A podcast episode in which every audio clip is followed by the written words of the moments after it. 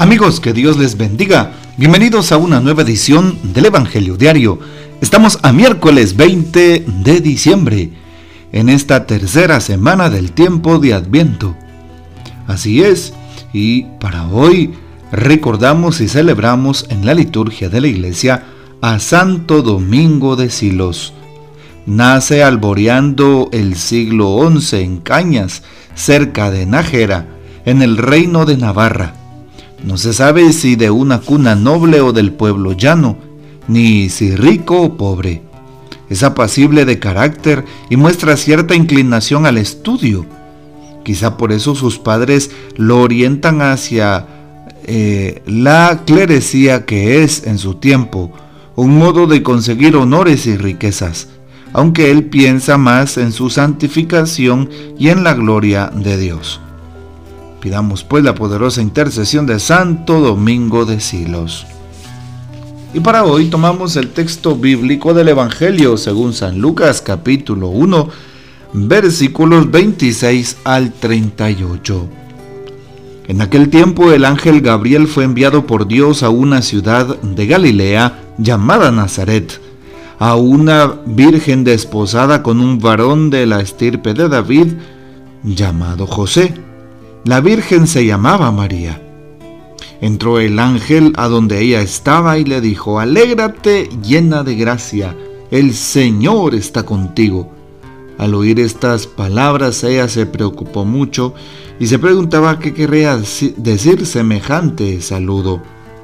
El ángel le dijo, no temas María, porque has hallado gracia ante Dios.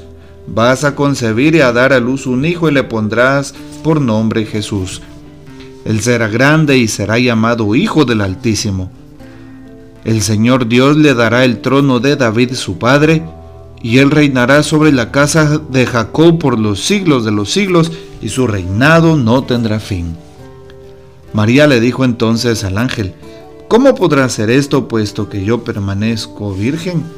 El ángel le contestó, el Espíritu Santo descenderá sobre ti, y el poder del Altísimo te cubrirá con su sombra. Por eso el santo que va a nacer de ti será llamado Hijo de Dios.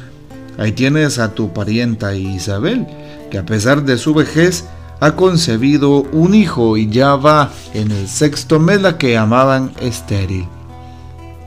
Porque no hay nada imposible para Dios.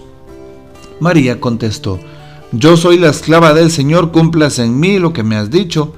Y el ángel se retiró de su presencia. Palabra del Señor, gloria a ti, Señor Jesús.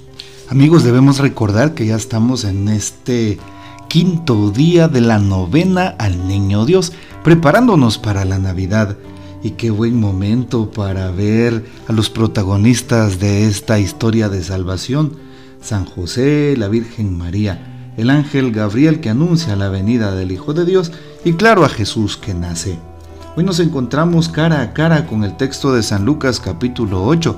San Lucas es el evangelista de la Virgen María, pues más que San Mateo nos presenta una personalidad, personalidad profunda de la Madre de Dios y Madre nuestra.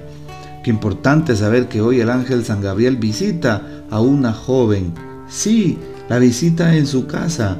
Le hace una llamada, una invitación Qué lindo que recibamos esa invitación de parte del Dios, de Dios. Él viene a buscarnos, Él viene también a, a dejarse encontrar, a tomar la iniciativa en nuestras vidas para que de esa manera gocemos de su presencia, para que no temamos. Y así le dice el ángel, no temas María, has hallado gracia ante Dios. Y por eso hoy le pedimos al Señor que sea nuestra fortaleza a nuestra Madre del Cielo que nos ayude a tener esa humildad, esa sencillez que ella misma tuvo. Así es, qué bonito que el ángel le llame a eh, la llena de gracia, alégrate llena de gracia, el Señor está contigo. Hoy también pidámosle al Señor que pues este tiempo de Navidad que se aproxima sea un tiempo de encuentro con Dios, sea un tiempo de preparación, sea un tiempo de renuncia, renunciar al mal, renunciar al pecado, renunciar a todo aquello que me separa de Dios, renunciar a todo lo que es obscuridad. Y decirle sí a la gracia, sí a la vida de, un, de la gracia de un cristiano, de una cristiana. Y pues sin lugar a dudas, el Señor siempre estará de nuestro lado. Hoy también dice el texto, no temas María, el Señor nos invita a no tener miedo, el Señor nos defiende en toda circunstancia, el Señor nos limpia, nos guarda, nos sana y por eso hoy en sus santas y venerables manos pues eh, ponemos nuestras intenciones. Hoy también le pedimos al Señor que Él sea quien mueva nuestro corazón nuestro entendimiento, nuestra voluntad, para que cuando Él eh, pueda, cuando Él venga, ¿sí? En su segunda venida, estemos preparados. Y ahora en su primera venida según la carne, en la Navidad, el Señor nos dé la gracia de poder entablar con Él esa comunicación a través del don de la oración. Hoy le pedimos a Jesús entonces que Él nos bendiga, que Él nos guarde y que esté siempre con cada uno de nosotros. Un breve comentario que también hace el Papa en esta fecha es el siguiente. El Papa dice, Alégrate llena de gracia. Un título pues muy peculiar que le pone a este saludo que hace la siempre Virgen María.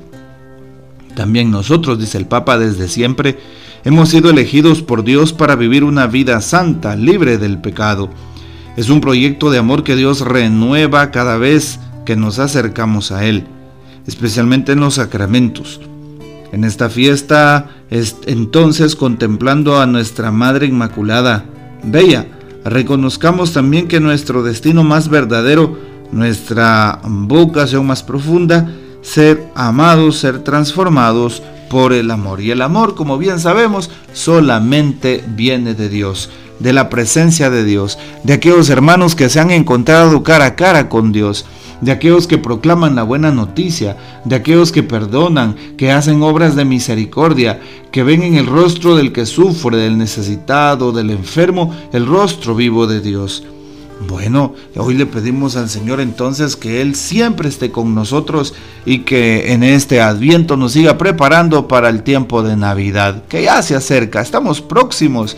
Qué hermoso saber que vamos a em, encontrarnos con Jesús en este tiempo de adviento.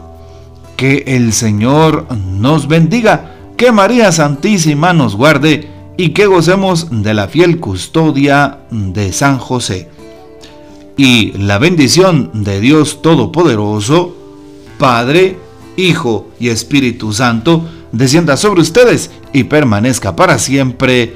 Amén. Comparte este audio y hasta mañana.